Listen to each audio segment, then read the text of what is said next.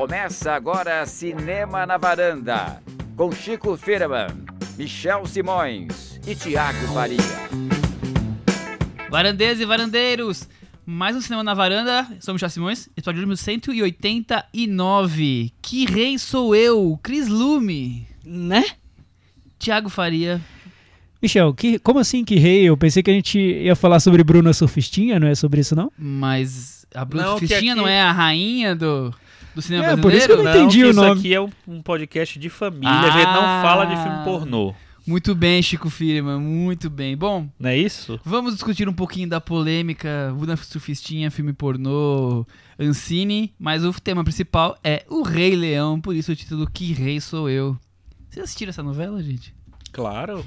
Alguém lembra dessa novela? Muito, é uma novela muito boa, muito boa. Uma sátira política da época que também fazia. É como o momento atual, era, ela dava muito, muito material para sátiras políticas, o- aquela época, e foi A incrível. história se repete, né? É, nossa, foi uma novela. também tenho boas lembranças de Que Rei Sou Eu. Ravengar. Tereza Raquel fazendo a rainha. E Michel, você tem boas lembranças de O Rei Leão? De O Rei Leão? Então, eu não tenho lembranças. Como assim? Eu não vi na infância. Você não viu Não. O Rei Leão? Não, não vi. Chico? Eu, eu, eu vi o Rei Leão, mas não na infância. Ah, sim. Eu não Ok. sei se a gente expulsa, porque daí- aí a gente vai meio se expulsar também, porque é, o- é na casa dele, né, que a gente grava isso, mas enfim, tudo bem, né? Fazer o quê? Daqui a pouco a gente fala sobre as experiências com, com o Rei Leão. Eu quero saber de vocês, o que vocês estão achando dessa confusão que o nosso presidente da república está causando aqui? Por mais que a gente já talvez esperasse que pudesse surgir alguma coisa do tipo, né? De transferir a Ancine para Brasília ou até extinguir a Ancine, ainda não está muito claro, né? E, e a polêmica em volta a, a tornar Bruna Sufistinha como um filme como ver Bruna Sufistinha como um protesto a favor do cinema nacional. Quem diria, hein? Tiago, o que, que você. De repente, Bruno Sufistinha virou o grande. Marco do cinema brasileiro de protesto, né? É, é sempre. É eu até sempre fiz questão de muito- assistir, eu e a Cris assistimos, nós não tínhamos visto no fim de semana só pra Michel, poder. você não tinha visto provocar. Rei Leão nem Bruno Eu- Sufistinha, eu dois nunca dos, eu dos principais filmes dos últimos 50 Eu anos. escolhi os filmes errados, né? Poxa. Mas tudo bem, vamos falar da Bruna Surfistinha e do, do- da polêmica Jair Bolsonaro. Não, é- foi surpreendente pra mim o exemplo que ele usou, né? Bruna Surfistinha, porque acho que ninguém esperava, nem a Débora Seco tava Lembrava esperando, que coitada. existia esse filme. Não, ela, ela. Não, olha, a Débora Seco adorou ter feito Bruno Sufistinha, um dos papéis que ela mais comenta. Eu lembro da época do lançamento, ela estava super animada com o filme, enfim. Tanto que ela tão gosta desse filme que ela voltou pra se manifestar agora, defender o Bruno Sufistinha, enfim. Mas o que o Bolsonaro diz é que ele quer algum tipo de filtro. Foi o termo que ele usou, um filtro para o cinema, para você priorizar filmes que ele considera que são culturais e não filmes como Bruno Sufistinha, que para ele esses filmes estão é, servindo para divulgar pouca vergonha, para um material que não é para família brasileira, enfim. Ele quer filmes sobre grandes heróis, foi o que ele disse, mas nada ainda está definido, né? Ele sempre É. costuma recuar no, no que ele Mil fala vezes, e sim. tudo mais. Felizmente. Só que é perigoso essa Mas- ideia de você colocar um filtro no cinema. O que você tinha- acha disso, Chico? Tinha gente falando hoje que ele quer filme de grandes, sobre grandes heróis. Vai ter, tem Marighella vindo aí, É, gente. boa, boa. Então, então, enfim, vai ter. Boa. Espera um pouquinho mais, Jair. A gente achou muito ridículo quando no, no- no governo Lula saiu o filme Lula, Filho do Brasil. E agora?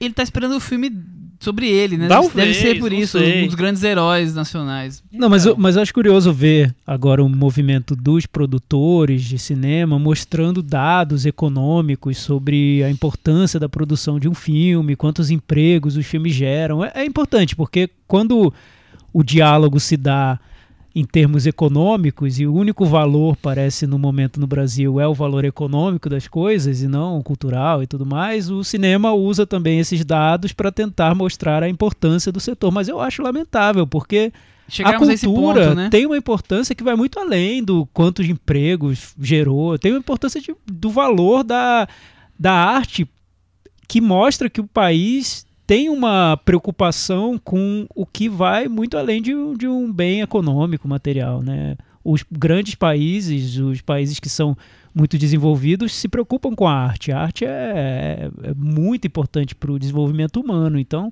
um país que não está nem aí para a arte, isso já diz muito sobre como ele é, né? Que projeto de país é esse, né? Exatamente. É, acho, que é- acho que o Thiago resumiu perfeitamente. É, é um, quando você não está pensando na arte, você não está pensando na reflexão, você não está pensando em, em- na sua cultura, em manter crenças, em estudar a si mesmo como, como sociedade, né? E, e debater temas, trazer é, diversão e, e maneiras de você se envolver com coisas que são importantes, né? Dialogar com o país, né? Então, quando você está dando de ombros para a cultura, você está dando de ombros para tudo isso. Não, e quando eu acho que quando você resume que o cinema brasileiro e o cinema que, que merece é, dinheiro estatal, né? Essa parceria do, do Estado é o cinema que não mostra as mazelas do país, você está classificando. É, é quase como se o Ministério não fosse da Cultura, que nem existe mais, na verdade, né? Fosse do turismo. Tipo assim, ah, tô, tô fazendo filme para atrair turista pro Brasil. Não é assim, não é, não é para isso, né? Então acho que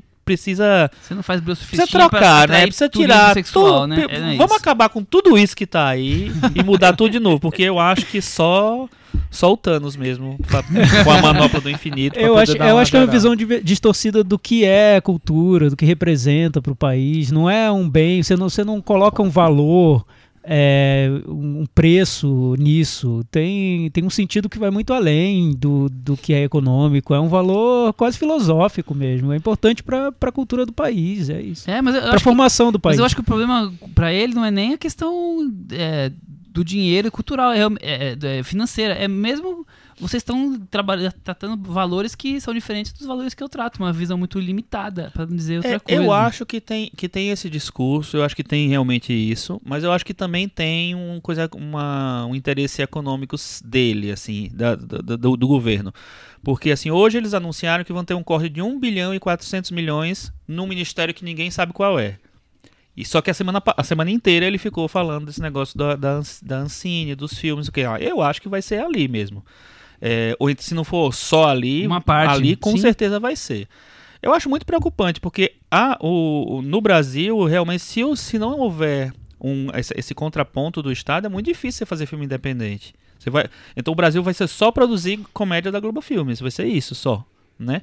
Porque assim, não vai ter mais dinheiro para fazer filmes que ganham prêmio, filmes que, sabe, que fazem a gente pensar um pouquinho mais, filmes que refletem as mazelas do país, entendeu? Então eu acho que, é, que tem é, que tem sim um- é- essa coisa limitada de achar que você está vendendo a ideologia, essa coisa maluca, é, mas ao mesmo tempo tem um negócio de tipo assim, olha, deixa eu fazer essa campanha toda né, é, dizendo que está errado. Aí o que, é que acontece? A, pessoa, a velhinha lá ouve, ah, é realmente, filme de prostituta, sabe? Vamos, Por que vamos que- focar esse dinheiro pro outro lado. é, Sim. entendeu? Aí concorda com aquilo. Eu acho que tem isso e aí vai você consegue rearrumar finanças tentando tendo arrumando é, uma desculpa pra pra isso. E, e resgatando um estereótipo de cinema brasileiro que eu acho que nunca foi real, né? O estereótipo sempre existiu de que cinema brasileiro é só sexo, é só erotismo. Tem o estereótipo do próprio brasileiro para É, com esse exato, cinema que o brasileiro- 80, 70, Ma- mas né? mesmo se você for começar a pesquisar a sério o cinema brasileiro dos anos 80, 70, não foi só isso. Não. Existia isso dúvida, também, mas não foi só não. isso. E é um preconceito que se tem em relação. Preconceito não, é uma E ideia mesmo- falsa em relação ao Sim. cinema brasileiro que o Bolsonaro compra inteira, né? Parece que ele conhece o cinema brasileiro por meio dessa ideia falsa que se criou de que o cinema brasileiro é só Só sexo vive disso. Sim. e só bandido, E é uma enfim. obsessão por sexo, né? Pelo amor de Deus, É, né? e- É Golden Shower, é E- e o pior é que ele pegou um é o exemplo- do japonês, sabe? Tudo, tudo é E sexo. pior é que pegou, ele pegou um exemplo do Bruno Sufistinha, que não é um filme pornográfico, Nem né? É, tem filmes brasileiros muito mais ousados em relação ao sexo. Nossa. Bruno pra Sufistinha é um filme, um filme com o tema um que filme é, que ele passou é em shopping. comportadinho, né? Careta, careta. Enfim. é, eu não sei se ele viu de pernas pro ar, talvez ele também tenha sérias restrições. É um filme sobre Acho uma que mulher que abre uma título, loja de é. um sex shop, enfim. Possivelmente. Mas Enfim, né? é lamentável. Vamos falar de Rei Leão, então? Chico, o Rei Leão é o filme da sua infância? Can you feel... Não, não, não é o filme da minha infância. Até porque quando ele foi lançado eu já tinha qu- quase 20 anos. Se você já não era aí, sua infância, a Cris, que é a mais jovem daqui, devia, deve ser o filme da infância dela. Também não. Não tinha o VHS verde. Eu não, eu tinha um pouco de bode de filme da Disney. Eu acho que eu assisti Fantasia, não entendi, e aí não quis assistir mais. Ah, boa. Também começou quando eu era por- criança. Então, eu preferia ver Cavaleiros do Zodíaco. Ah, olha só. Olha, Revelações, Não teria a ver com a revelações. sua origem? Talvez. Não sei. Mas eu não, na Disney não era meu barato, não. Mas eh, na sua geração tinha muita gente que gostava do Rei Leão, né? Muita. Ainda tava falando que a, da, da minha prima, que é uns três anos mais nova que eu, é o filme da infância dela, com certeza. Entendi. Não, porque o, o Vitor, que trabalha comigo e com a Cris, é, ele foi ver na, na pré-estreia. Ele tem mais ou menos a idade da Cris, talvez, né? Eu acho que por aí. E Trinta e poucos. ele queria muito ver o que fizeram com o grande fi- um dos grandes filmes, talvez, da, vida, da infância dele. É, ele foi na sessão de meia-noite e tal, ficou lá vendo tudo e tal. É, ele no final ele gostou, mas eu acho que é mais por amor ao, ao conceito do Rei Leão do que ao filme novo. Ó, o filme novo. Mas, enfim, eu, eu acho que é um filme que foi muito marcante na época, porque ele vem de uma, uma é, leva de filmes da Disney que são a retomada da Disney, né? Que é o A Pequena Sereia, depois A Bela e a Fera, depois Aladdin e depois o Rei Leão. Todos já foram refilmados, menos A Pequena Sereia, que já vai ser, eu acho que ano que vem. É, e o Rei Leão foi a maior bilheteria disparado de- desses todos. Foi um mega sucesso. Se eu não me engano, naquela época, antes do, do- do Titanic, ele foi virou melhor o grande filme do tipo, se não foi o maior, foi o tipo o segundo ou terceiro daquela época, de todos os tempos naquela época. É, então foi um, foi um sucesso estrondoso, né? O, o Thiago, a Cris não gostava muito. O Chico acho que já não era mais inf na infância, quando passou o Rei Leão. E você? eu vi quando foi lançado, Não, eu você tinha uns lembro. 15, né? Sim, eu também. sim. É, os filmes da Disney, os desenhos eram muito elogiados nessa época. Animações. A- as animações, a crítica adorava. É, logo depois chegou a, a, a onda da Pixar e meio que roubou Toy Story atenções. é do ano seguinte. É do ano seguinte, É. foi exatamente nessa transição. Mas foi, foi realmente foi um período de transição porque os desenhos, as animações da Disney ainda tinham um status muito grande com a crítica, eram muito populares. E isso seguiu mesmo um tempinho depois do, do, do lançamento do Toy Story. Teve um período aí de, em que as coisas conviviam, os estilos conviviam. Depois eh, eles foram se distanciando. Eu lembro que ainda depois teve o Corcunda de Notre Dame, que também foi muito elogiado. Mas o Rei Leão, eu acho que para essa fase da Disney, como o Chico disse, deve ser o, o ápice desse momento, dessa retomada, né? Para mim não foi tão marcante, eu que até queria que tivesse sido, porque foi tão elogiado. Eu gostei do filme. Eu preferia os filmes que eram mais engraçados. Eu tinha gostado mais do Aladdin, eu lembro Eu na também. época. Mas eu gostei, era tinha toda essa referência shakespeariana, do- da maneira como o roteiro era construído. Parecia um filme criado para se tornar um clássico da Disney, né? Era todo redondinho no roteiro. Enfim, marcou, não tem, não tem como brigar com o que o filme se tornou, né? Claro, eu posso gostar ou não, mas Acho que mais do que parecia, ele é, ele foi pensado para ser. É. Ele- pra mas ele é um Disney, ele virou um clássico. gigantesco, É. assim, né? O É. público apaixonado pelo filme é muito grande. Eu também, quando, como eu falei, eu tinha 15 anos, então já não, não, não entrou na, na minha infância. Mas eu lembro de ver uma cena ou outra, e ver meus primos são um pouco mais jovens, sempre loucos pra ver o filme, e eu queria brigar pela TV pra eles saírem pra eu poder assistir o jogo de tênis, jogo de futebol que tava acontecendo naquela hora. tênis, eu adorava, Michel. adoro ainda. Então, eu não tenho, eu, eu nem vi quando criança, acho que tinha até um pouco disso, tipo, eu já não gostava muito da Disney e tinha isso, ah, os meus primos adoram, já não gosto muito, então isso aí ah, não, não me interessa. Aí eu passei anos, fui rever, fui ver a primeira vez, acho que ano passado, ano retrasado, sabendo que, que ia ter o live action. É, Não é live action. não é live action. Isso é uma polêmica, inclusive, Então, que tá rolando aí Vamos também. debater essa polêmica. É ou não é live action? Não, não é. Não tem, não tem gente, não tem pessoas. tem no máximo cenários que eles aproveitaram e botaram lá os, os- os- as animações digitais, né? É, mas eu ainda imaginava, eu tive uma discussão sobre isso, se era live action ou não, e nessa discussão chegou-se a um consenso de que se tivesse pessoa ou algum cenário real daria pra contar como tendo algo de live action, mas depois eu descobri que nada no filme é real. Tudo é computadorizado, Até inclusive os cenários, cenários, todos os inclusive cenários? todos, absolutamente Caramba. todos. Não tem uma árvore Nada, pra não tem nada real. ali. E eles criaram uma técnica que eu não vou saber explicar porque vai muito além do meu conhecimento sobre tecnologia no cinema, mas que eles conseguem movimentar a câmera dentro de um ambiente de realidade virtual em que tudo é inventado. Então dá a impressão de que tem uma câmera ali tradicional, convencional, mas no fim das contas é tudo simulado, o que torna a experiência ainda mais É impressionante. né? Impressionante a capacidade que eles. A capacidade que chegou a tecnologia, né? É. Se você pensar que o diretor do filme, o João Favreau, há três anos fez o Mogli, o livro da selva, que usava técnica parecida, eu acho que teve um avanço muito grande de lá pra cá. Mas eu acho o Mogli muito bom, hein? É, então. gosto bastante. é, já vamos falar sobre isso? Vamos falar do João Favreau primeiro, Tá. né? João Favreau, 52 anos, nascido em Nova York, é... ele tá já bem conhecido, inclusive como ator de vários filmes de, de super-heróis, digamos assim, mas ele teve uma carreira, começou meio no, no indie, né? Ele foi roteirista do, do Swingers, é, dirigiu o filme como Made e depois foi entrando pro mainstream. É, O que, vocês acham do, do cinema do, do João Favreau? Eu acho que ele se entrou no sistema, sistema Hollywood e cumpre perfeitamente o papel que foi desempenhado. Não que isso traga uma assinatura, algo muito autoral. Eu acho que ele é um. Parece ser um cara muito legal, né? É, eu é também, eu quero ser Ah, amigo eu do acho, queria ser Favreau. do John É um cara bonachão, É grandão. Tem um Tem filme Tem ótimo dele. Tem um amigos. filme assim, ótimo no sentido assim, ele é um personagem muito simpático naquele filme Chef, né?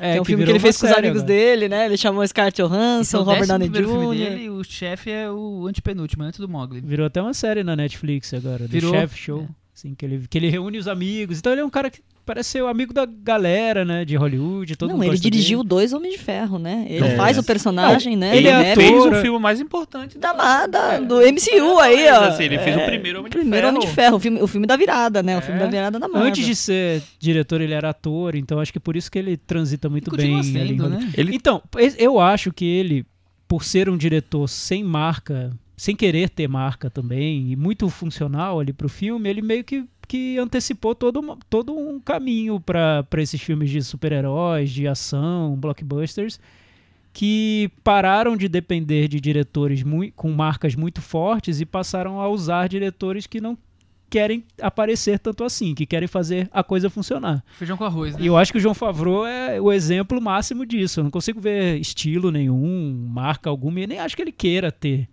Ele vai lá para fazer a máquina andar, né? E faz, ele resolve. É o cara que resolve. O Mogli, que o, o Chico estava falando, é, entre todas as animações de. Animações, entre todos os live actions da Disney dessa fase, para mim é meu, meu preferido. É o que mais me agradou, porque Eu também. é, ele é nostálgico, mas parece algo novo, parece algo diferente. é, tem, tem, tem uma integração boa ali entre o personagem do menino e os, os personagens animados. Busca esse realismo, mas sem tanto exagero, sem perder é, toda o, que- o que essa essas feições um pouco mais humanizadas que são típicas da, da animação, ele consegue encontrar um meio termo entre isso e o realismo que ele busca com a técnica. Enfim, eu acho que é um filme que resolve tudo isso muito bem. E é um live action mesmo, porque tem realmente atores humanos né, Então chegando à interpretando. conclusão que o live action não é live action do, do Rei Leão. É, não, isso tá uma polêmica. Depois o pessoal tá falando, comentando muito isso, que dizendo Não, que mas não, é, é live não é live E action. não é live action O mesmo. termo que estão usando é um, é um filme hiperrealista, né? É uma, é uma animação hiperrealista, que é um termo que usam mais para videogame que para cinema. Um- Mas faz sentido mesmo. e não live action. Eu chamaria de animação. É, é uma animação. Eu chamaria de animação. O, enfim, o, voltando pro Jean Favreau, eu acho que ele. é- Essa coisa de buddy que ele tem, né? Eu acho que a- isso ajuda ele na. Em, em- nesses projetos que não tem muita cara, não tem, não precisa ter muita cara, na verdade, assim. Então ele, ele faz uma coisa de amigo mesmo, faz um, um filme divertido, e tal. Eu acho que ele é muito funcional para esse tipo de coisa. É, no, no primeiro Homem de Ferro, eu acho que ele foi muito bem. Assim, eu não sei o quanto tem ali. Isso que eu ia falar, não sei quanto é dele, né? Exatamente, porque assim. Provavelmente no- pouco. É, provavelmente pouco. Porque o, o- isso que o Thiago falou realmente acontece na Marvel. Eles pegam os diretores que não têm muita cara, que são mais. vão fazer coisas mais. É, por encomenda, quase, né? Tipo assim, e a in- imagino que a interferência do estúdio seja Deve ser gigantesca. Então, assim, eu não sei até que ponto você tem decisões criativas ali que dependem do diretor mesmo. Ele é assim. só o líder do, do grupo. É. né?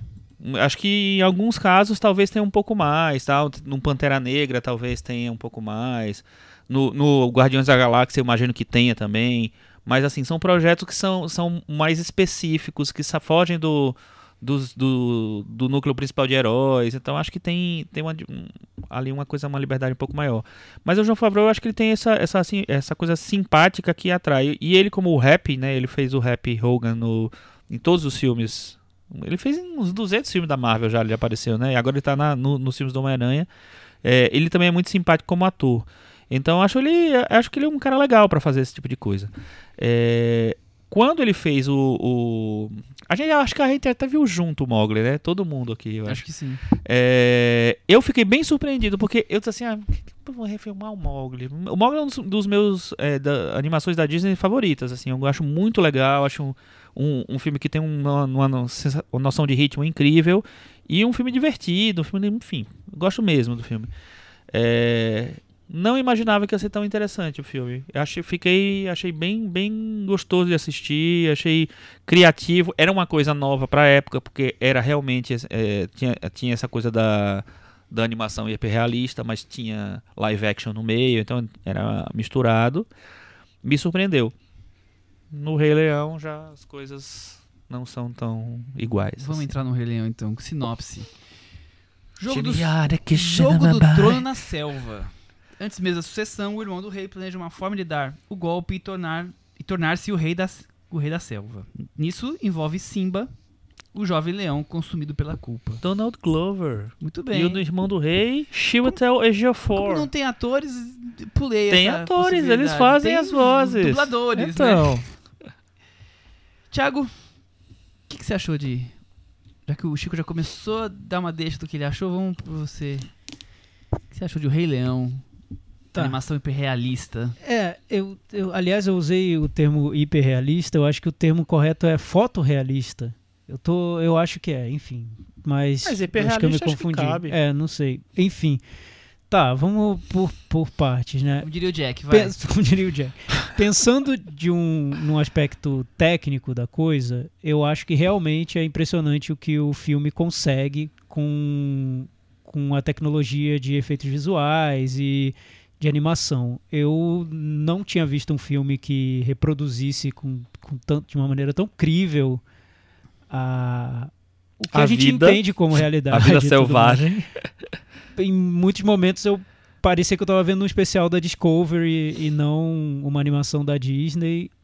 É, me impressionei muito com como é detalhista o filme, tanto na, na composição dos animais como dos cenários, né? Os cenários eu jurava que eram reais e Também. não são. Eu achava. Então, o que o filme traz em matéria de criação de um universo que é uma ilusão é, é impressionante e é muito cinematográfico, né? Porque o cinema está sempre usando a tecnologia para enganar nosso olhar. E esses avanços tecnológicos, esses próximos passos, sempre atraem muito a atenção do público. Eu lembrei muito, enquanto eu estava vendo esse filme, dos filmes do James Cameron, que sempre tentavam me surpreender com algum avanço tecnológico. Então eu ia ver Avatar muito mais por causa da técnica do que por causa da trama.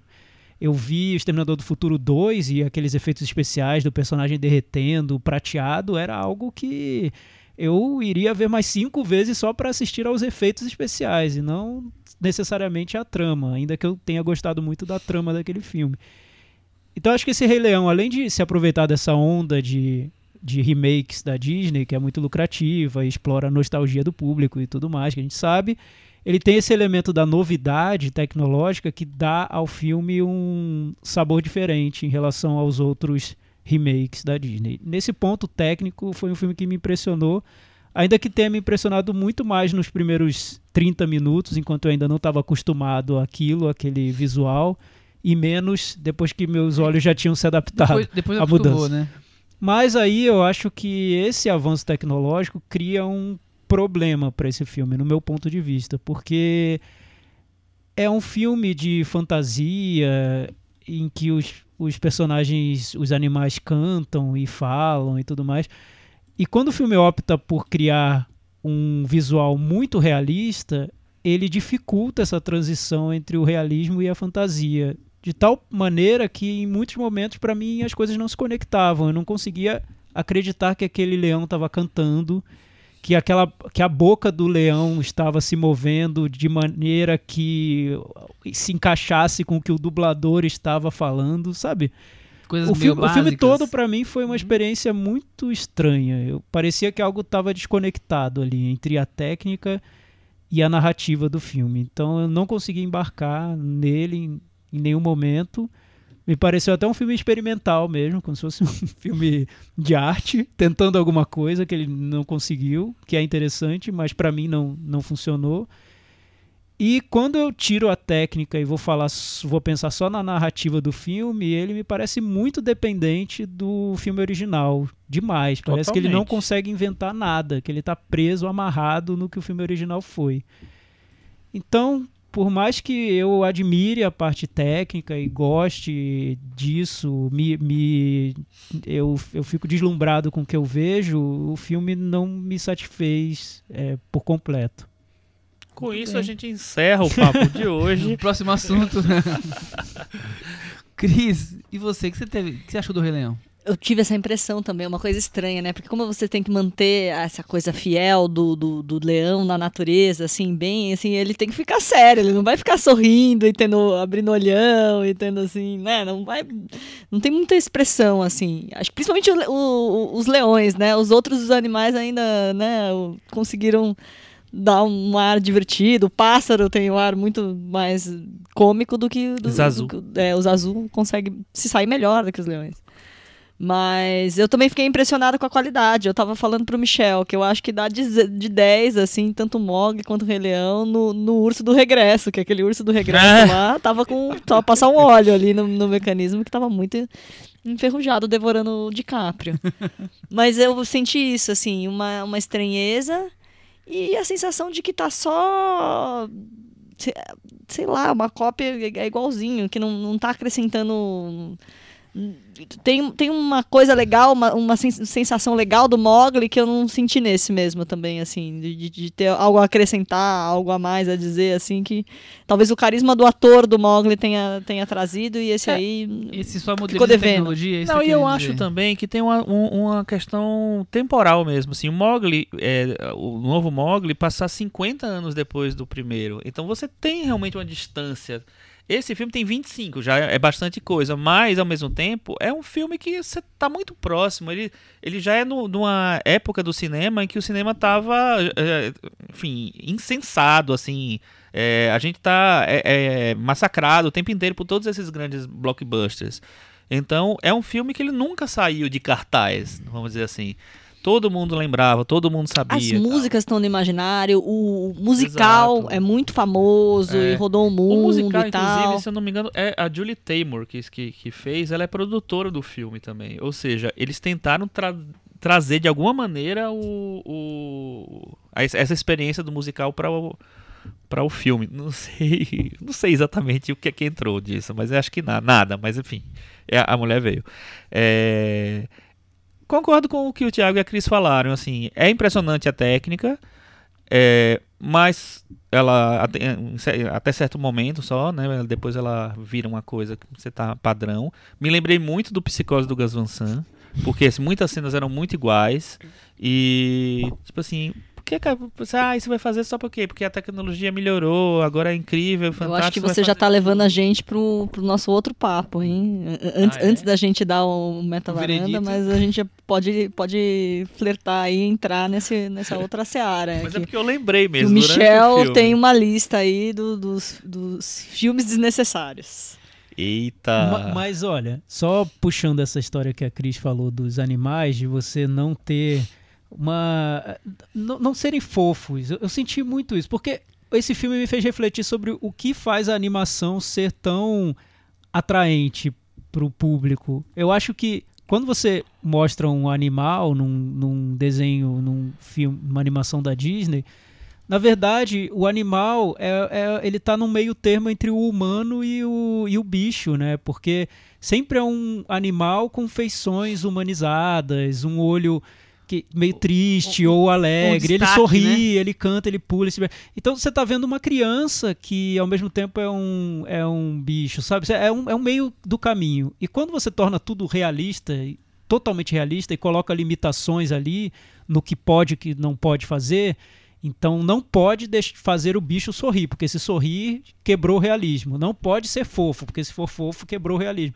Você tira essa, esse- isso que a gente conhece como o encantamento da animação, que é você criar essa, é criar essa ilusão de que o animal tem características humanas, né?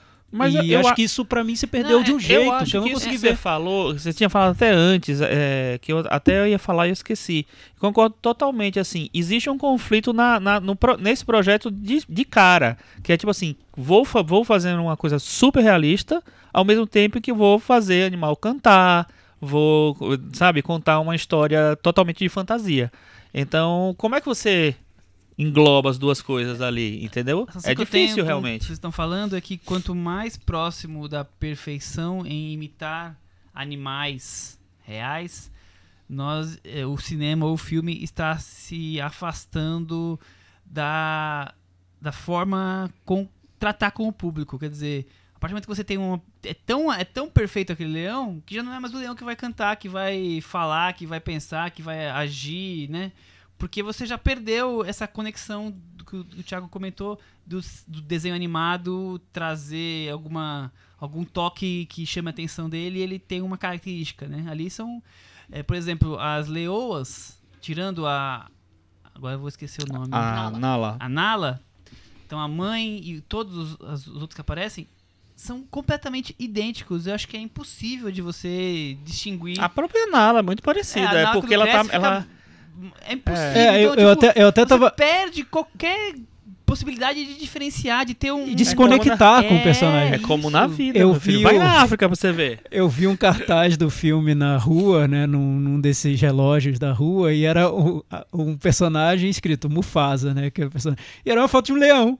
Eu falei, ué, o que esse leão tem que nenhum outro leão não teria? Por que esse é o Mufasa? Parece que eles quiseram deixar tão realista que tiraram essas características que tornam o personagem único, né? Sim. Diferente, Mas que a gente identifica. Mufasa tá, é bem diferenciado, né? Ele é bem estragadinho. É, o único perso- o personagem que tem um pouco mais é o, é o, o tio mesmo, né? Que tem, ele tem já um Scar. cara. Mufasa não, desculpa. O Scar. É, o Scar. Tem uma cara meio de cansado, né? Ele é um leão cansado, É, lutando mas você, por mas você rei, percebe mas que, ele o- tá que o filme coloca muitas limitações na Super. caracterização dos As hienas, personagens. as hienas são todas idênticas. Não, quando, quando... Eu achei as hienas assustadoras. É, também. Achei Quando um eles se apaixonam, não tá acontecendo É, nada, se né? Tem, tem uma, Zero. tem uma cena que é o. é, várias cenas ali pra mim são super estranhas no filme. Eu achei até uma experiência. Eu acho que é um filme experimental, no meu ponto de vista. Tem uma cena que é o Simba correndo porque ele descobre o destino. Eu posso dar spoiler porque todo mundo já viu esse filme. É, Desculpa, a gente é favor, igual. por Foi favor, mal, é o mesmo. é o mesmo filme. É igual, mas É tem igual. 30 minutos a É, mais. pois é, a ilusão do cinema. E não tem uma historinha Mas adicional ali. o, o que o Simba descobre o grande destino dele, ele sai correndo nas, no, Na savana. na savana em, em direção ao destino. A cena é simplesmente um bicho correndo no cenário estático, né? Eu- não tem emoção nenhuma, não tem ação, não tem nada. Tem uma trilha do Tem Hans uma Zimmer. trilha gritando, mas É. fora isso, é, é interessante como você é, percebe que por- a perfeição técnica não é o suficiente para você fazer um filme perfeito, né? Tem, É, co- tem Perfeito outros de- perfeito elementos. demais também não é bom. É, é, é mais É. isso. Ficou perfeito demais, tão perfeito É, eu já acho que, de- de acho que devia ter dado um passinho pra para trás, trás, é. um pouquinho. É, eu acho que tem várias coisas. Eu acho que, assim, a própria natureza de um remake, você para para um remake ele realmente ser uma coisa mais válida, ele precisa ter uma, uma cara dele, razão. uma razão, uma coisa, uma- ele trazer alguma coisa. Teoricamente o que ele traz é a tecnologia, mas aí é, é o conflito com tudo, né? Com todo o pacote, assim. E como ele quer fazer uma coisa muito parecida, muito fiel ao original, Aí eu acho que é, as coisas ficam meio amarradas mesmo. Uma coisa que eu achei bem interessante foi eles calar basicamente um elenco negro para fazer os leões. Então é o Donald Glover, é a Beyoncé, o James Earl Jones volta, o, o Chiwetel Ejiofor, Alfred Woodard, então vários atores negros é lá para fazer os leões que vivem obviamente na África. Então tem uma, um, uma, teve uma preocupação ali de, sei lá, de trazer sotaque, de trazer uma até um compromisso com a realidade mais, como teoricamente o filme tem, né? É, mas eu acho que as coisas, as vitórias desse filme são muito pontuais e muito pequenas, na verdade, assim. É, o Tiago falou várias vezes, né? Um filme experimental. Talvez seja mesmo um filme para ser uma experiência, para ver o que é que dá certo. Quer dizer, na bilheteria ele deu muito certo, né? É, então, eu acho que se a gente for é levar, ponto. se a gente for levar É. em conta o sucesso dele, talvez isso vire um novo parâmetro para animação. Todas as animações tenham que ter bichos realistas que não sorriem e que não são, sejam fofos e pronto, acabou. E aí eu imagino as criancinhas indo no zoológico e perguntando: "Mãe, por que esse leão não tá cantando?", né? Porque é tão realista, devia estar cantando também. Mas eu, eu acho que eu, para mim, eu acho meu o ponto Rei de vista, É um fenômeno diferente. Eu acho essa também, eu que acho também. A Cris não tinha, não gostava do Rei Leão quando criança, mas lembra do VHS verde. Que É, amigos lembrava. e, ti, e parentes tinham. Não, eu falo que eu vi o Rei Leão, assim, parcelado, assim. Minha- eu chegava, minha prima tava rodando em looping na casa dela. Então toda vez que eu ia na casa dela, eu vi um pedaço. Não, e aí, é, ao fim é, de então. várias visitas, eu vi o filme inteiro. Eu não lembrava do filme e quando eu vi esse novo, eu passei. eu- tudo voltou à, à minha memória. É porque- tudo. porque- as porque é muito músicas, as fácil, cenas, inclusive, tudo. né? O início do filme, até o iníciozinho, aquele pré, pré-título, né? O título inicial. Eu acho que foi. Deve ter sido cronometrado pra ser igual ao original. Ah, é né? bem parecido. É tudo igual, é muito parecido. É, né? não, e as músicas estão no imaginário, né? Não, não tem total. jeito. Isso que eu tô querendo dizer é que eu acho que o sucesso dele era um sucesso hum, tão mensurável, porque a quantidade de fãs, e eu, eu diria fãs, assim, eu tenho notado que muita gente que vai ao cinema uma, duas vezes ao ano, tá indo ver, ver o Rei Leão, porque é um dos filmes que é, marcou a, a vida dessa pessoa, não importa qual foi a, a faixa etária, assim, de nós pra trás, né? Então você quer ver um- o filme que marcou sua vida, mas em alta definição. É como se você tivesse o vinil e agora você quer comprar o CD. a a pessoa não, nem sabe detalhes do, do que vai acontecer. Se vai ser um filme um pouco diferente, se vai ser idêntico. É o Rei Leão. A história vai Eu- ser a eu mesma que, concordo. que marcou Eu a acho- minha infância. Eu vou lá assistir. Eu acho que é tipo assim, ah, o Rei Leão tem que ver. É, é, sabe? É, é essa Ah, frase que eu tô ouvindo todo, Eu acho que é por aí. tempo. Ele- ah, Rei Leão tem que ver, né? Putz, tem que, vou ter que pagar um ingresso Então, pra assistir. Se a Disney tem tantos ícones, o Rei Leão talvez seja o maior deles nessa questão Não, filme. calma, calma. Não, não Eu personagem. acho que o não Michel tá dando um passo aí além Eu- das princesas todas que estão se eu- sentindo eu humilhadas. acho né? o filme Rei Leão é maior que que filme de qualquer princesa. Filme, não os personagens. Eu Uma- não uma sei. princesa maior que o Rei Leão. Eu acho uma coisa é gigantesca. É um amor, assim, é, que eu nunca imaginei. É porque, que como, como disse o, o Chico, acho que além do filme teve o espetáculo da, da Broadway, que parece que lucrou ainda mais que o, o filme, tudo. É um fenômeno mundial. Então, ele preencheu essa lacuna que ficou entre o primeiro filme e, a- e o novo. Por todo esse período, a gente ficou ouvindo falar em Rei Leão. A gente ficou consumindo Rei Leão de outras maneiras. Então, ele seguiu vivo, né? Mas não sei, pensando na Disney, eu acho que se- você pensar num filme como Branca de Neve, enfim, a Disney tem filmes muito marcantes, né? Sim, que mas é uma foram época clássicos. que era, você está falando, tá falando de anos 30, anos 50. Essa, a época dos anos 90, hoje a- a- os adultos economicamente ativos que pagam os bilhetes são os- as crianças que assistiram o Rei Leão. Então, eu acho que tem uma relação muito forte. aí, A, a escolha de ser agora é, é muito certeira para fazer bilheteria. É, eu, eu no fim, não sei. Eu, eu sei que eu acho que a própria Disney, ela- pra mim, ela não deu uma valorizada que talvez merece, merece- mereceria pra um- esse projeto. Porque ele joga o filme num ano que tem três refilmagens live Uma outra, né? action Uma outra. de coisa. Então, e, e- e uma continuação de um live action, que é o Ma- Malévola, né? Então, por quê? Jogou, sabe, tudo de uma vez só, tal, não deu, acho que, a dev- o devido, a devida atenção. Só relembrando, Chico, que esse ano a gente teve Dumbo, Aladdin e agora o Rei Leão. E o Rei Leão. Falamos de todos eles. E vai aqui ter o segundo. Malévola mais, mais pro fim do mês, do ano. Não sei se é É. porque a Disney já percebe que talvez essa onda passe logo e já tá fazer querendo aproveitar, correndo. né? Porque imagina, já programar para vários anos e, e no, no ano que vem a bilheteria já começa a ratear, né? Não sei. Então, eu acho que o. Eu falei isso aqui da outra vez, né? Eu acho que, eles, que a a Disney tem um projeto de ter, se não é um top 10, um top 5 só de Filmes da de Disney. filmes da Disney desse ano. É, pelo menos nos, nos Estados Unidos. É, porque eles já têm quase, né? Esse ano, ó, no- nos Estados Unidos, é Vingadores, Capitã Marvel, Toy Story 4, Aladdin e o Spider-Man, que não é da Disney, mas também é da Disney, enfim, no meio. E o Rei Leão já é o quarto. Já é o quarto. Fez 191 milhões na estreia, a segunda maior estreia do ano. Só perdeu para o Vingadores. E, o, e no mundo, 543 É, milhões. um sucesso gigantesco. então, em um, em um final de semana, fez meio bilhão já. Ô Cris, o que, que você acha, tratando um pouco da história, é, o que, que você acha que faz tanto sucesso assim a história do Rei Leão? Que, que, quais são os elementos que pegaram o público de jeito? Eu acho que é, é é a jornada do herói clássica. Eu acho que você tem personagens de humor. Timão e Pumba. É, que eu acho que, né, que é uma sacada que eu acho que a Disney, via Pixar e tal, eles conseguiram ir aprimorando desde então, né, que eles vieram, vieram trazendo. Consegue reunir isso, ainda consegue ter romance, um, um vilão bem definido, aquele vilão, né, aquele vilão Clássico. clássico. São, são, são muitos elementos de, de, de história É, muito, assim, Épico, né? épica, assim, É. que não, não tem não tem por onde errar. Tem bichinhos fofinhos, são, são muitos elementos juntos, assim, não tem, não tem como. É, é isso, meninos? Vocês também concordam com É, eu acho que é isso. É um filme clássico.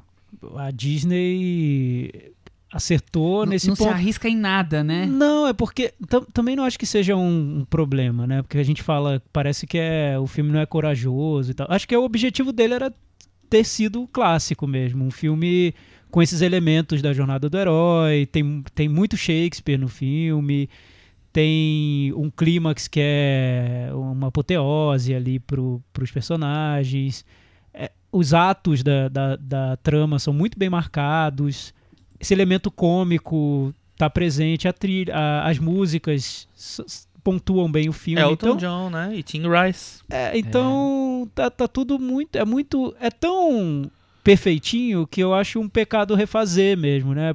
Por isso o Chico fez a referência ao Psicose do Gus Van Sant, eu acho que a sensação é parecida. É, parece foi. não tem o que mudar, vezes. né? Não tem o que atualizar, não tem o que fazer, então repete. E, e é isso, Agora- vai fazer o quê? Faz Agora, 3D e passa, Apesar né? da estrutura clássica, a gente tá falando do original nisso, né? No, é, apesar da estrutura clássica, de ter todos os elementos de um épico clássico, teoricamente era um filme ousado, porque os, os filmes anteriores, já dessa fase, essa retomada da Disney, porque ele tinha vinha de uma, de uma baixa realmente, assim. Pequena Sereia, Bela e a Fera e o Aladdin são ou baseados em histórias clássicas ou baseados em, em personagens lendários, assim, que estão no imaginário já há algum tempo. O Rei Leão, não, você está criando uma mitologiazinha do zero.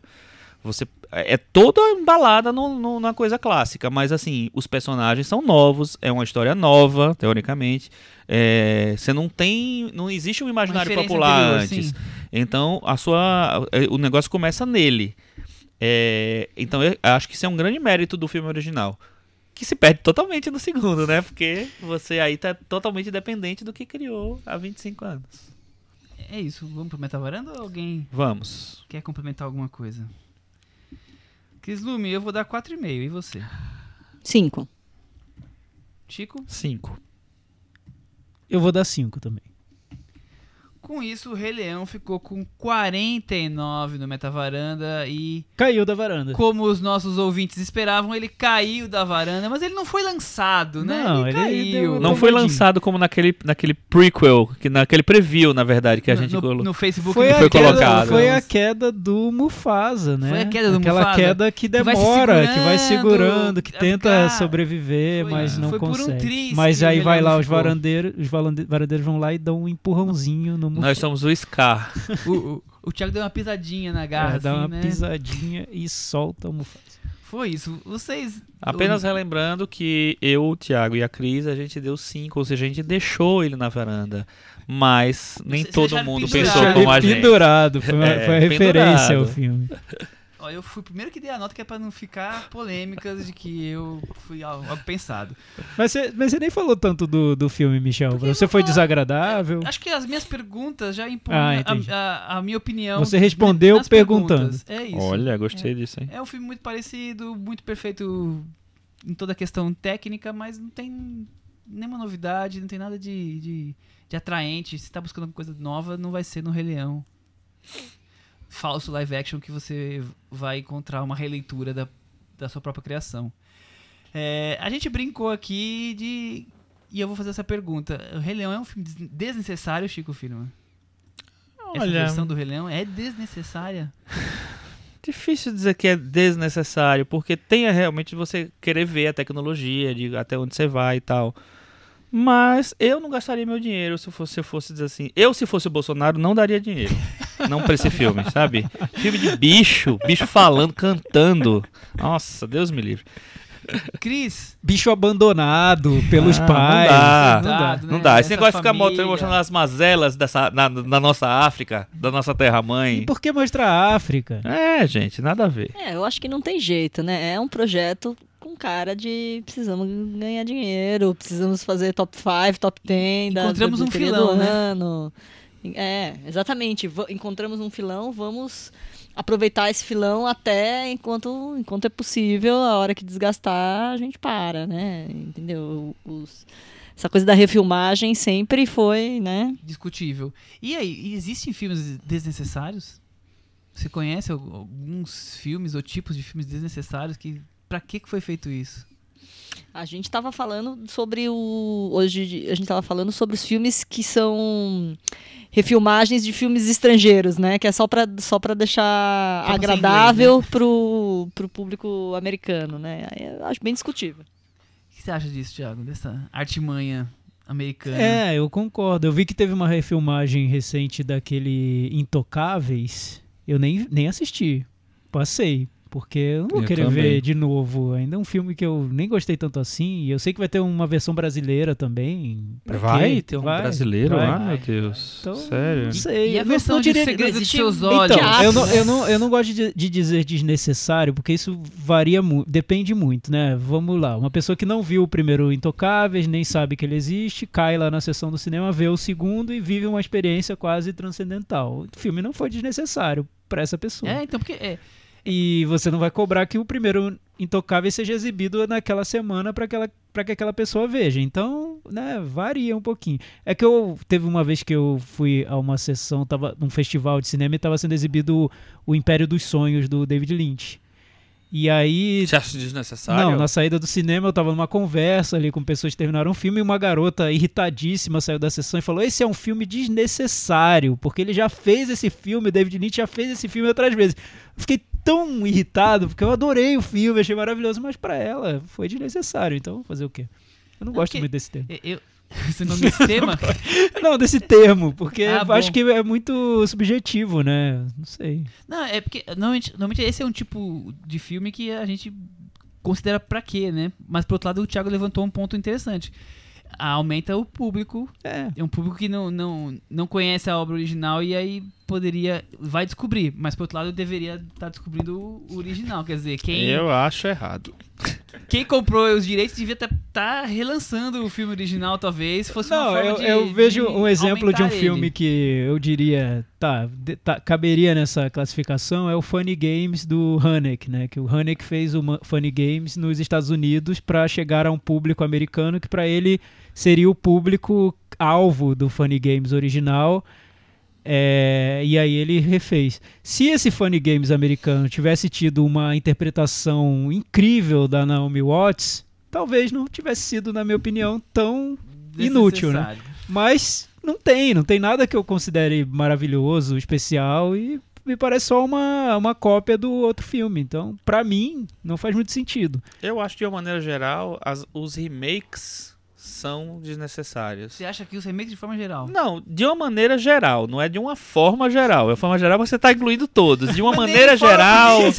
Não, não, não. De uma maneira geral, o que eu quero dizer é o seguinte, assim, no geral, assim, numa avaliação ampla, superior, tal, superior não, né? Mas, enfim, grosseira, é... eu acho que se, se uma coisa já foi feita, pra que você vai fazer de novo? E assim, se, fo- se o, esse, foi esse negócio de traduzir a língua, ah, mano, aí que isso é ridículo mesmo, né? Pô, as pessoas têm que aprender as- a, a descobrir as coisas na- na- nas várias línguas que existem, enfim. É, Isso eu, vai de encontro ao que você falou do Gus Van Sant do Psicose. Isso vai direto ao Gus Van Sant, assim. Não, mas o, mas o Gu- Gus Van Sant é na mesma língua, não é, não- é- Acho que é outro caso, assim. É, esse é desnecessário mesmo, que ele quis fazer uma homenagem, a homenagem que ele faz é fazer igual. Qual é? Que homenagem é Ninguém essa? entendeu ainda. A gente Ninguém já falou sobre nem esse ele filme. entendeu, enfim, acho que ninguém entendeu mesmo. Acho que a gente vai ter que fazer um episódio sobre esse filme. A gente vai rever. Vai né? rever? não, acho que não vai rever, não. rever. Porque realmente ninguém entendeu onde ele quis chegar com essa versão. É colorida, né? Colorido, é. Colorido. Tem a Julianne Moore. Tem a Julianne Moore. É alguma coisa já. Olha, eu tenho outra categoria de filmes que eu acho que também são desnecessários aí. Os spin-offs do Star Wars. Que eu acho que eram espaços para tentar fazer coisas mais ousadas, coisas mais interessantes. É só. é- são filmes mais fracos mesmo, que, que são, são, Mas, Cris, são você tá subfilmes. atacando os filmes da série Gente, Star Wars. Não, Rogue One e o Han Solo, pra quê? Ai, Han Solo. Ela verdade. não considera Nossa, os nem- spin-off como da série. Eu só, não- só É, esses spin-offs, não sei, eu acho que eram, eram exatamente espaços pra dar uma despirocada, pra fazer um negócio interessante, como eles tentam fazer, sei lá, nos, de- nas animações ou alguma coisa do gênero. E eles foram tão, assim, cheios de dedos e conservador, que ficou pior ainda. Pior, Mas- pior que os filmes da, da, da- da série regular. Os filmes spin-off sempre são um risco, né? Porque só porque um personagem ou alguma coisa específica fez algum sucesso, você transforma aquilo num filme e nem sempre ele vinga. Por exemplo, pra mim uma, um, um filme clássico desse, desse time seria O Filho do Máscara. Um clássico. É um clássico do desnecessário. Um spin-off desnecessário O completamente. filho do Máscara. Me Mas- fale sobre o filho do Máscara, Michel. Ficasse no Máscara, acabou, quer dizer... Mas o que? Ficasse Eu nem lembro do Máscara. filho do Também Máscara. não lembro, mas só de existir esse filme já tá errado, né? Mas o. Eu gostei do comentário da Cris, porque realmente os spin-offs seriam esse momento em que você não tem menor compromisso com a série original, você pode fazer o que você quiser, Também você acho. pode inventar, chamar um diretor que não tem nada a ver com, com o estilo e fazer um filme diferente e tudo mais.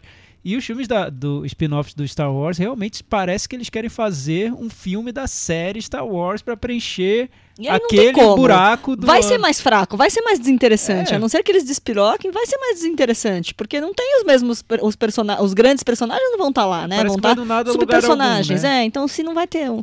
Não vai criar Níquel. um subgênero ou alguma coisa assim, pra quê? E aquelas continuações que, que o filme por si só já tá fechadinho e talvez ao reabri-la você vê que não Você tá precisava. falando, sei lá, Matrix Reloaded? Não, não, eu tô falando Velocidade Máxima 2, Ah. Instinto Selvagem 2, Independence Day 2. Aliás, cê- eu, eu tava achando curioso, a gente encontrou um link aqui. O roteirista do novo Rei Leão, Jeff Nathanson, escreveu Velocidade Máxima 2. Olha aí. Olha aí. Olha. Olha a conexão da- das as desnecessárias conexões, digamos assim. O que você acha desses filmes que Não, Velocidade Máxima ali? 2, eu, eu não sei. É que o filme é ruim, né? Mas essa história de, ah, Deus fez sucesso no ônibus, vamos fazer no navio, eu acho que pode, poderia ter sido ainda divertido, Mas né? não é Porque é ruim. quando o diretor não quer fazer, o ator, a atriz não quer fazer e mesmo assim sai. Mas tem muito dinheiro envolvido, É. por isso. O dinheiro sai, faz sair. Aí sai essas coisas, né?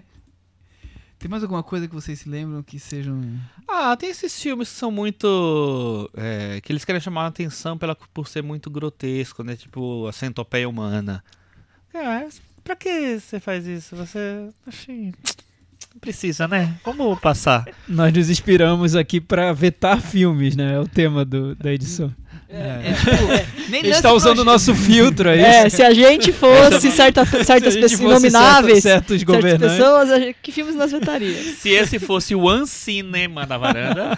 A diferença é que nós não estamos barrando por temas, nós estamos barrando pela qualidade que esses projetos vão entregar e sempre entregam. Isso é tudo tema, meu filho. Tudo, tudo, Mas tudo bem, quer fazer, vamos fazer. É, vamos então pro puxadinho da varanda? Vocês têm mais alguma coisa desnecessária pra trazer pra gente Não, conversar? eu acho que assim, eu acho que a gente podia abrir o puxadinho da varanda falando exatamente da- de, de certa forma dessas sequências que vamos ter aí no, no, no universo cinemático, numa- no, no, né, no universo cinemático mais famoso do mundo, né, Chico Filho? Pois é, na Comic Con, né, que acabou de acabar em San Diego, eles anunciaram, a Marvel anunciou os novos filmes e os, as novas séries que fazem parte do, da fase 4. Pelo que eu entendi, não é a fase inteira. Mas, É até só um- porque é tem uns um- filmes um que já estavam um meio que rabichinho ali. anunciados. É. Tem uns filmes que já estavam meio que anunciados, que iam existir, mas que não apareceram.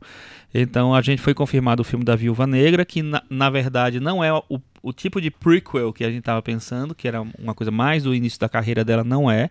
Ele se passa, a história se passa entre os eventos de Capitão América Guerra Civil e Vingadores Guerra Infinita. Então é uma coisa mais um pouco mais atual, mas ela morreu mesmo, né? Enfim. O grande vilão vai Estranho ser isso, o né? Estranho. é, o grande vilão vai ser o treinador. É, Eu vou falar dos filmes, depois falo do- dos, das séries, tá? Uhum. É, vai ter o filme dos Eternos, que é uma raça celestial criada por alienígenas que vieram pra Terra e fizeram experiências genéticas criaram os Eternos, que tem, é uma raça tem superpoderes. É, dois que possa ser isso. Eternos são os pais do Thanos. Hum, É, Vai ter o filme do tá Shang-Chi, a que nas quadrinhos, na, na tradução brasileira é chamado de O Mestre do Kung Fu, que é, foi um personagem surgido no final dos anos 70, bem na cola do, do Bruce Lee, do sucesso que o Bruce Lee fazia na época e tal. É, ele é filho do Fu Manchu, que é aquele personagem lendário lá da China, o vilão é, da China. E o grande vilão do filme vai ser o Mandarim, que já tinha aparecido no Homem de Ferro 3 e que causou muita polêmica, muita pessoa, muitas pessoas detestaram, muitos fãs, né, muito apegados, porque o mandarim do filme era, é, na verdade, era um ator fingindo que era o mandarim, e era o Ben, ben Kingsley que fazia. Eles agora vão fazer tipo o mandarim original, e sabe quem vai ser o mandarim, Não faço a Michel? menor ideia. Quanto Tony Leung Chiwai. Olha! Olha! É, tipo assim, Até o melhor entrou. ator do mundo vai entrar no universo Marvel. É... É. Segura agora, hein, Thiago? Ninguém segura esse bebê. Aí agora vamos ter a sequência do Doutor Estranho, que muita gente se animou com o nome do filme, que é Doctor Strange in the Multiverse of Madness. É né, tipo no multiverso da do loucura. na varanda, né? Um Então, varanda. eu acho que nem precisa nem, nem criar um título diferente quando for estrear esse. É, esse filme vai ter, obviamente, o Doutor Estranho e vai ter a Feiticeira Escarlate. E ele vai ter conexão com a série que vai ter da Feiticeira Escarlate e o Visão, que vão ressuscitar de alguma maneira, provavelmente, né? Que chama WandaVision, que vai estrear nos streamings da, da, é, Disney. da Disney, no novo sistema- é, serviço de streams da Disney. Mas é, só falei isso porque tinha essa conexão. Mas as outras tem outras séries. E tem o, outro, o quarto filme do Thor, que não ficou muito claro se o Chris Hemsworth vai aparecer no filme, porque na verdade ele, vocês lembram, né? Eles foram, ele foi com os Guardiões da Galáxia pro espaço. Esse filme se chama Love and Thunder, né? Amor e Trovão na Amor e o poder. literal. é, Amor o, e o Am- o poder. Amor e o Poder. E esse filme vai ter uma referência a uma história é, muito recente, no, sei lá, dos 3, 4 anos da Marvel, que é o Thor mulher. É, o, o, o Thor deixou o martelo, deixou o cargo de Deus do Trovão, e quem assumiu foi a namorada dele, a Jane. Quer a, dizer, é. ele perdeu... a Jane Austen, ia Ele falar. perdeu no divórcio, é isso? Ele E perdeu no a divórcio. Natalie Portman volta pro universo Marvel, ela só tinha aparecido no primeiro filme, no segundo ela já aparece, Aparece imagem. também. É, e depois aparece uma foto no, no, no terceiro filme. Reza a lenda que ela É. tinha odiado, né? Que ela não tava mais afim de participar. É, é, aí tem uma ponta dela no, no Ultimato que ninguém sabe direito se é uma ponta de verdade mesmo, se ela fez, se recuperaram alguma filmagem aí. Cris, ela tinha odiado. Falaram que ela até tinha que odiado. chegou o boleto na Ah. dela e ela boleto. passou a gostar. Falaram que ah, também, também tem uma outra versão falando que o, o diretor embebedou ela, né? Levou ela pra beber tal, no bar tal, pediu um autógrafo. No dia seguinte ela acordou, ela tinha assinado um contrato pra fazer o filme Que do que é Thor. E perdido o rim. E, e já tinha gravado o filme enquanto ela tava dormindo tal, e usaram o Isso. corpo dela e fizeram o filme. Maravilhoso. Fora isso, Natalie eles, Portman perde um rim Fora ganha um isso- filme do Thor. eles anunciaram que vai ter um, filme do- um novo filme do Blade, né? E o personagem que ele foi o Wesley Snipes no passado, agora incorporado no universo Marvel, vai ser o Mahershala Ali. Esse não tem data ainda, não foi confi é, foi anunciado, mas sem anunciar na nesse nesse nessa lista aqui. Mas disseram que vai ter. E aí, além do WandaVision, vai ter uma, uma série que é O Falcão e o Soldado Invernal, que já estava anunciada também, e que o Falcão vai assumir o, o- o uniforme do Capitão América. É, vai ter a série do Loki, que conta o que aconteceu depois que ele pegou o Tesseract de volta no, no Vingadores Ultimato e puf, se pirulitou. Vai ter uma série do Gavião Arqueiro, né, que é um, um, um personagem que n- acho que eles não apostam mesmo num filme dele solo, vai ter a série. E a série mais interessante que vai ter, que inclusive é, tem a ver com a própria existência do multiverso da Marvel, é o What If, na verdade, que no, no, no Brasil, é, quando se pub- publicava essas, essas histórias do What If, era o que aconteceria se. E aí eles pegavam, tipo, o que aconteceria se o Homem-Aranha fosse uma mulher? O que aconteceria se o, o Loki fosse o deus do trovão? Então eles sempre partiam de uma, sabe, de uma troca de, de algum princípio básico do universo Marvel e contava aquela história. É, se não sei quem não tivesse morrido, se não que tive, fosse casado com não sei quem. Então tem sempre uma, uma Ó, coisa tem um diferente. episódio aí que o Danny Boyle dirigiu, What If nu- nunca tivesse existido os Beatles, olha só. Ah, Isso, exatamente. vere- vai ser o veremos primeiro, em breve. É, o primeiro episódio. Esse, esse vem aí em É. breve, né? O que aconteceria varanda. se os filmes da Marvel É. fossem bons, né? Vamos, talvez esse. Todos são ser ótimos. E aí o que acontece? É, ele abre a- essa- essa possibilidade de você dizer que essas histórias realmente não são só o que aconteceria, é, elas estão acontecendo em algum universo paralelo da Marvel. A Marvel tem essa coisa do, do multiverso, vai ter, tá, tá no, no título do do Isso é filme uma do Doutor série. Estranho, isso é uma série. Tá no título do filme do Doutor Estranho e é também é, citado no filme do Homem-Aranha. No filme do Homem-Aranha ele fala, ah, a gente tá na, na é, Terra 616, eu acho que é a, que é a Terra onde se passa a- as histórias do, do, do universo Marvel nos quadrinhos. É, as outras todas paralelas são as um milhão de terras. Muito bem. Parece bom. É, ô Chico, o que você acha? Foi uma impressão minha ou eles apostaram, estão apostando pesado em séries? Porque são os personagens, assim, Sim. são os personagens dos Vingadores, né? O, o Soldado Invernal, a, a Feiticeira Escarlate, o Loki, que eu acho que é um dos, pelo menos pelo que eu acompanho, um dos que mais atra carismáticos e que as pessoas têm fã-clube, que amam e tal. Tem um Mas culto isso, Cris, é a. Disney juntando todos os heróis da Marvel Pra pra, fazer esse streaming aí, a né? Netflix. É, então, é isso que eu acho, que eu acho que eles estão vindo tem um porque... Porque, ó, eu tô vendo que nos filmes eles estão começando a criar outras coisas, né? Apostar em outras Aham. coisas, e no streaming eles estão botando as cartas marcadas aí, os grandes atores, os grandes personagens. que, que tem duas coisas. Tem o negócio de deixar o, o, o streaming deles muito forte e- É. e, realmente detonar a Netflix. E a- essa história de ele- eles quererem ir criar. Começar a criar um, realmente uma coisa nova no- no- nos filmes, personagens novos. Esses todos os que foram anunciados, quase todos, são a parte são personagens novos ou personagens que ainda não foram tão explorados no cinema, como o Doutor Estranho e tal. É, ator mulher. E, e, e o outro, os outros heróis que já estavam mais ou menos conhecidos e que eles, na verdade, não tão, dão muita bola pra eles, vamos jogar pro, pro, pro streaming aí. É, Aí então, eles mas vão e acho que assim, é, mas, mas cria interesse, tipo, ver uma série do Loki, sempre todo mundo falou nisso, todo mundo É, tem interesse. eu achei uma então, estratégia comercial perfeita. Porque eles vão interligar tudo e, e os fãs vão ter que assistir a É, essas é séries. aí. Vai ser obrigatório. E, é. É. isso, vai ser E um dessa sucesso. forma eles estão colocando personagens que hoje não estão no primeiro escalão, que é o Homem de Ferro, Capitão América, quer dizer, não são esses, em filmes que vão representar. Você quer ver Marvel? São esses os filmes, quer dizer, não tem nenhum do- em 2020, 2021 de um desses personagens gigantescos. O Doutor Estranho talvez seja um, um pouco maior, mesmo assim não é do desse primeiro time, né, que são aqueles seis iniciais. Então eu, eu acho, é, não vou dizer corajoso, mas é uma, é uma, é uma jogada, né? E eu acho necessário você recriar as bases do, do universo, porque repetir muito chega uma hora que realmente Homem de Ferro começa 28, a cansar. né? É. É, e como ele já tem a, a faca e o queijo na mão, já são, já tem todo o poder do cinema, dá pra renovar, né? Dá pra ter um pouco de liberdade. E eles são muitos personagens. A partir do momento que os filmes não fizerem tanto sucesso, eles dão um jeito de, de voltar Corta, com, os, é, com, claro. com os personagens mais Homem-Aranha sempre vai estar aí, né? É, Homem-Aranha vai. Cada três anos uma nova refilmagem do zero. Ah. O Homem-Aranha com certeza vai ter mais um. Eu acho até mais dois, sei lá. É, e aí na, é, vai ter uma, uma convenção da Disney em agosto e provavelmente eles devem anunciar os outros títulos, inclusive Capitão Marvel 2, que já está anunciado, Pan- Pantera Negra 2, Guardiões da Galáxia 2. Muito bem. 3. Três. Cris, você tem alguma coisa pra trazer pro.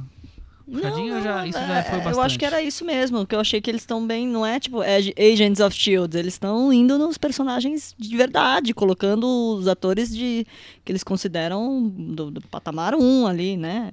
pra Transformando fazer as séries em protagonistas também, É. não só os filmes. E aí, Thiago, e você? Você tem alguma coisa pra Não tenho, não tenho. discutir aqui? Eu tenho ainda trabalhado no, em puxar os filmes que eu fiquei devendo pra mim mesmo, digamos assim, mais recentes. Mas teve um filme que estreou na Netflix recentemente que deve ter até algum destaque, assim, chamada principal no site, que é um filme de Taiwan chamado Cities of Last Things. E aí fiquei curioso e- fui ver, o filme ganhou o prêmio do, do festival na, na série, na sessão plataforma no, em Toronto, então eu já imaginei que fosse um filme mais focado pro público. E é um filme com todas as artimanhas pra agradar aquele público que gosta de uma surpresinha a qualquer instante. É um filme narrado de trás pra frente, a gente já viu isso em Amnésia, Irreversível. e Irreversível também, e aí ele vai contando A gente gosta disso, Michel? a gente gosta quando é bem utilizado, quando é novo. E a Amnésia foi maravilhosamente utilizada. Claro, porque é Christopher Nolan. né? Ah. Christopher Nolan cria tendências. Entendi. E aqui ele já tá copiando a tendência do Christopher Nolan, mas Sei. claro, só não tem o personagem que esquece. É um, é um outro personagem que tá, ali, você tá querendo entender por que, que ele, na primeira cena, Aham. acontece o que acontece. É um filme que a, a ideia é muito bonita e Dispensável? dispensável. Ah. Temos aquele momento então? Cantinho do ouvinte. Com o Thiago Faria. Cantinho do ouvinte é onde eu trago os comentários do nosso blog cinemanavaranda.com. Semana passada falamos sobre os melhores filmes do semestre e muita gente comentou, viu? Eu É, pedi para deixarem bem. as listas e as listas apareceram. Eu vou começar com um comentário que eu achei muito legal porque esse comentário está vindo do futuro, Oi! Ah, como é isso? ou melhor, da Austrália, onde os filmes estão chegando primeiro. Vou explicar para vocês o que Olha, está acontecendo. É o? João Vitor Feitosa. Adoro listas e gostei muito do episódio. Infelizmente, aqui na Austrália, cinema brasileiro só chega em festivais ou na Netflix. Será que ainda tem Ancine na Austrália? Será? Talvez ele saiba nos dizer. Será que o cinema brasileiro ainda vive na Austrália? Não é? Ou já acabou na Austrália? Quem sabe Não ele sabemos. responde pra gente Ele vai, vai responder. Mas o cinema asiático é bem presente por aqui. Dessa forma, eu já assisti ao Parasite, do Bong Joon-ho. Olha! E acho que vocês vão pirar com o filme. É maravilhoso e toca nesse assunto de cinema social que vocês comentaram no episódio. Olha aí, por isso eu disse que tá vindo do futuro. E também tá vindo do futuro porque tem outro comentário, esse pra Cris. Ah, meu Deus. Cris, quanto ao filme Yesterday, acho que é melhor você diminuir as expectativas. Ah, não, eu já diminuí. Eu Pode estava ansioso da mesma forma que você quando eu vi o trailer. Quem mas é achei pessoa? o filme bem fraco, na minha opinião. A premissa é boa, mas a execução nem tanto. É, já, já fiquei sabendo que as melhores piadas estão no trailer, que viu? era uma boa ideia, mas Aí, foi João só um Vitor. gasto Ah, de ele dinheiro. também. Ah, ele também. Eu já vi Só um também. gasto João de Vitor. dinheiro de licenças autorais aí de música dos Beatles. Que Entendi. tristeza, né? Mas vai ser divertido, eu acho. viu? Vai, também acho. Eu já tô gostando desse filme. Já, já agarrei amor por esse filme. Já agarrei amor. Temos várias listas Lá, aqui. Entrem no, no nosso blog e leiam. Vou, vou passar por algumas rapidinho. O Silvano, pra ele, o melhor foi Em Trânsito, depois First Reformed, Nós, John Wick, Vidro. Aliás, o First Reformed eu esqueci completamente que tinha sido lançado esse ano. Nem cogitei entrar na minha lista. viu? Você não Eu não- consultou a lista não. dos, dos, Mas dos tudo bem, streamings, tá mas lá. tudo bem. Beleza, tá bom. O Vidro, o John Wick Parabellum tá na lista dele.